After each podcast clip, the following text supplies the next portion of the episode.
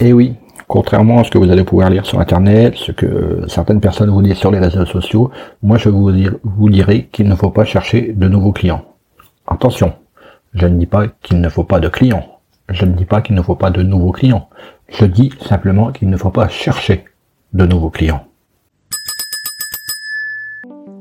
Marketing, études de marché, référencement, podcast, réseaux sociaux, monétisation. Le monde de l'entreprise n'est pas un long fleuve tranquille. Alors chaque jour, les clés du business vous permettent d'y voir plus clair avec des conseils et des astuces. Chercher de nouveaux clients va vous demander du temps. Or, le temps, c'est de l'argent. Donc en cherchant de nouveaux clients, plutôt que gagner de l'argent, vous êtes en train d'en perdre.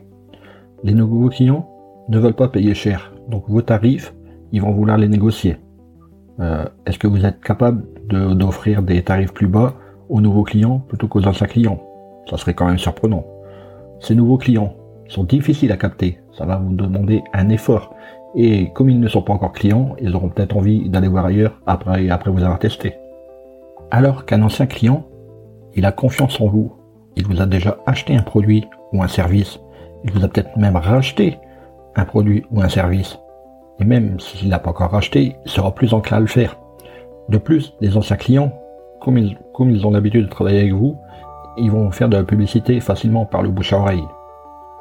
C'est pourquoi, pour moi, il ne faut pas chercher les nouveaux clients. Il faut laisser les clients venir vers vous. Par exemple, si vous avez un, site internet, vous pouvez, au lieu de vendre directement vos produits, proposer un produit ou un service, un e-book par exemple. Alors il y a deux solutions. Soit vous le proposez gratuitement et là vous allez vous retrouver avec des personnes qui vont vouloir télécharger euh, un e-book gratuitement et pour l'accumuler, l'accumuler. Mais est-ce réellement un nouveau client? Je ne pense pas. Il y a aussi l'offre à très bas prix, un e-book à 7 euros. Là, la personne qui est réellement intéressée va s'engager. Elle aura déjà fait une démarche de 7 euros et vous pourrez lui vendre beaucoup plus facilement votre produit ou votre service. Donc, au boulot Hey, avant de partir, j'ai une petite faveur à te demander. Est-ce que tu pourrais donner une note et laisser un commentaire sur ta plateforme d'écoute préférée?